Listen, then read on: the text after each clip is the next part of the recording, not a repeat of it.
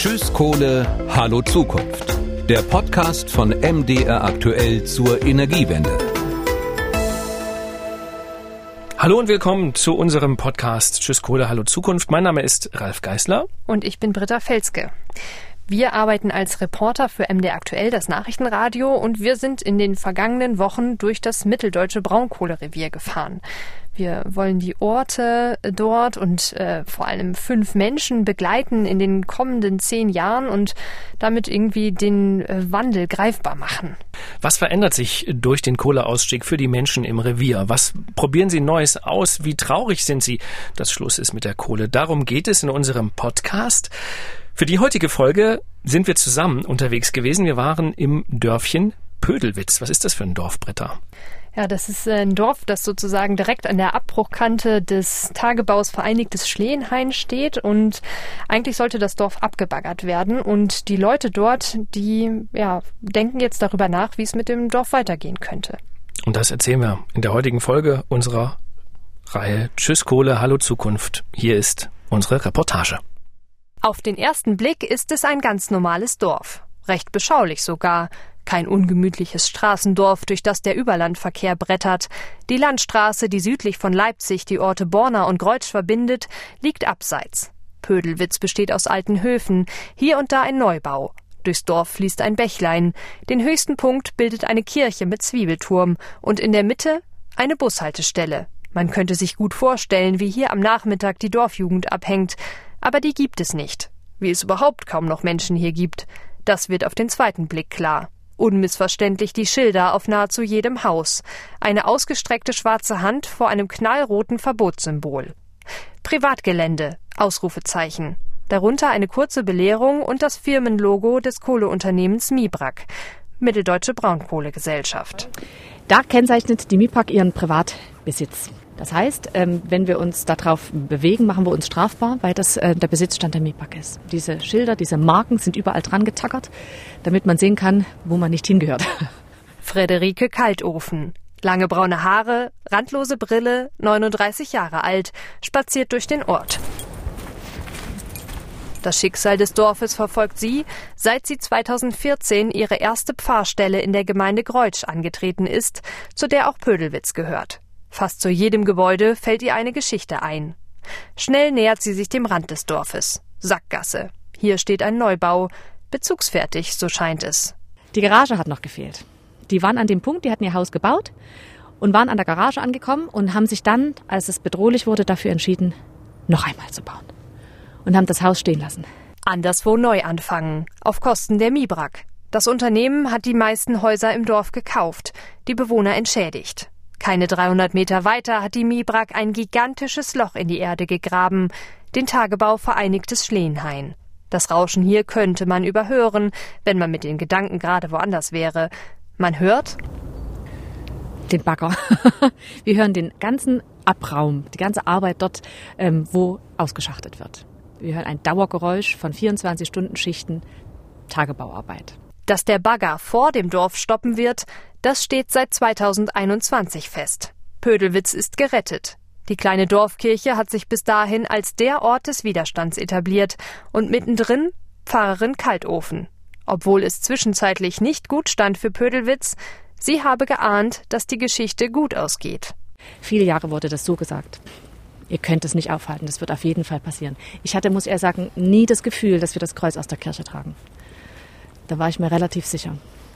Und entsprechend hat sich die Gemeinde verhalten, die Kirche weiter bespielt, sogar weiterhin Tote auf dem kleinen Friedhof bestattet, trotz drohender Exhumierungen. Um ein Zeichen zu setzen. Diese Beerdigungen waren ähm, unglaublich voll, bis zu 200 Personen, die zum Teil mit der verstorbenen Person wenig verband, als dort da zu sein und die Bestattung zu vollziehen als Akt des dörflichen Lebens. Dass die Zukunft hier lange ungewiss war, ist der Kirche von außen nicht anzusehen, von innen schon. Die Sanierung wurde aufgeschoben. Weil die Kirche auf, dem, auf der Abrisskante stand. Friederike Kaltofen öffnet die alte Holztür und führt auf die Empore.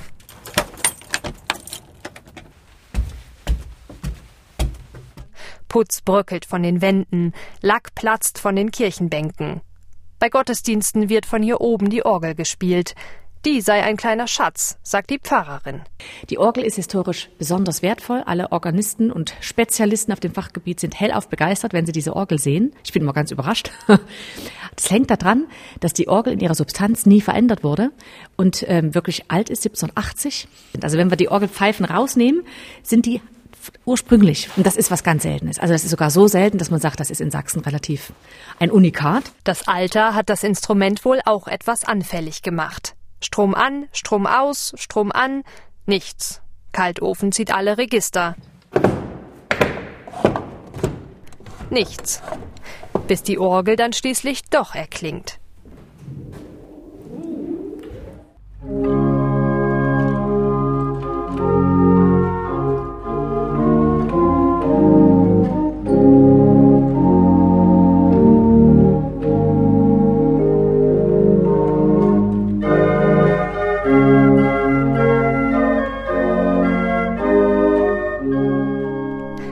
Gerade bemüht sich die Gemeinde um Fördermittel und spart für den Eigenanteil, für die Orgel und die Innensanierung.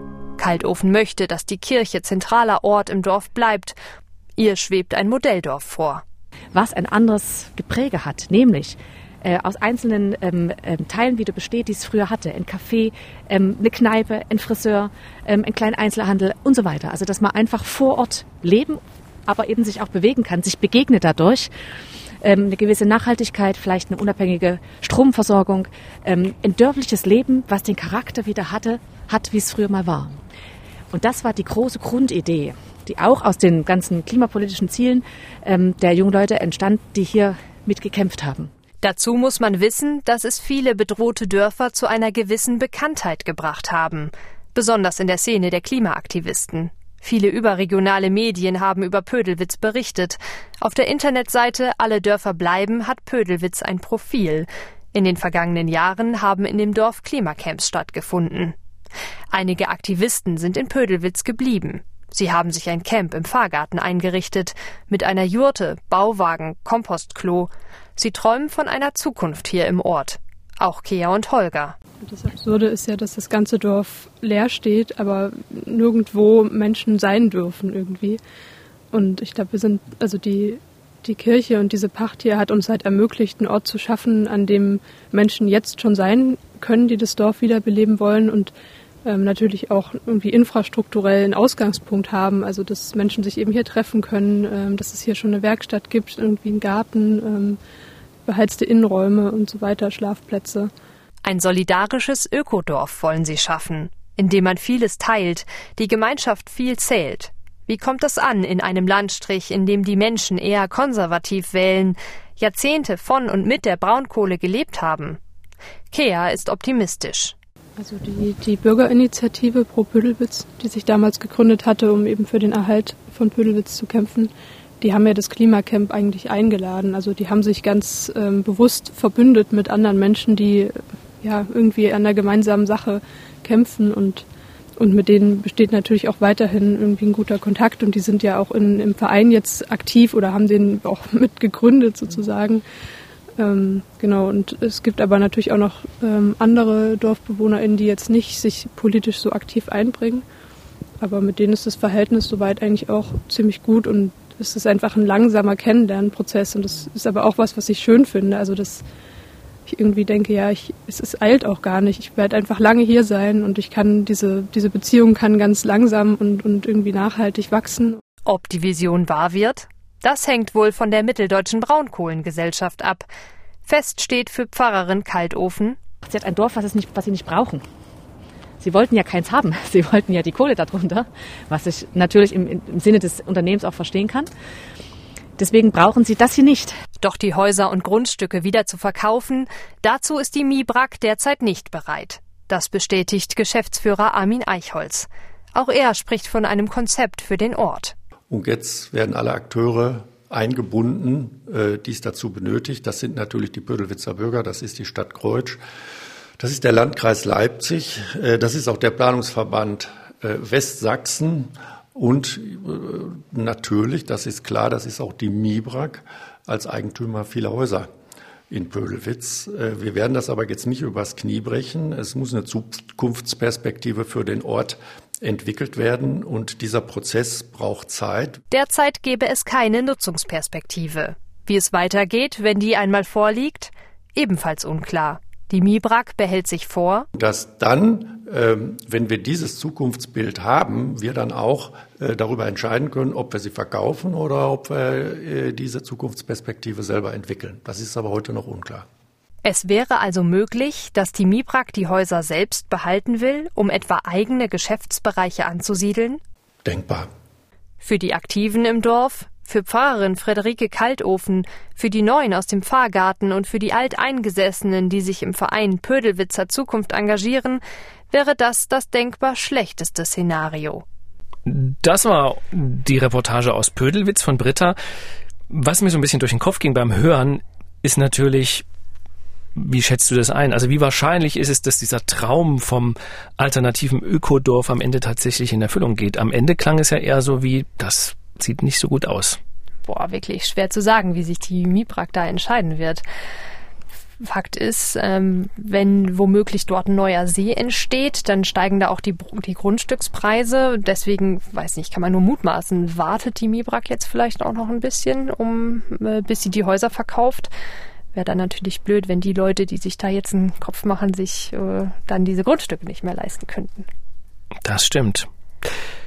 Was machen wir in der nächsten Folge? Kann ich gleich selber erzählen, ähm, weil für die nächste Folge bin ich nämlich unterwegs gewesen auf einer Großbaustelle im Süden von Leipzig. Da wird ein riesengroßes Gaskraftwerk gebaut, das einmal den Kohlestrom ersetzen soll. Nun klingt Gas auch nicht so unwahrscheinlich klimafreundlich, aber dieses Kraftwerk, das soll irgendwann mal mit grünem Wasserstoff laufen was sich da genau dahinter verbirgt, was grüner Wasserstoff ist und vor allem, wie schnell dieses Kraftwerk hochgezogen werden kann und wie viele Haushalte es versorgen kann, das erzähle ich in der nächsten Folge unseres Podcasts Tschüss Kohle, Hallo Zukunft.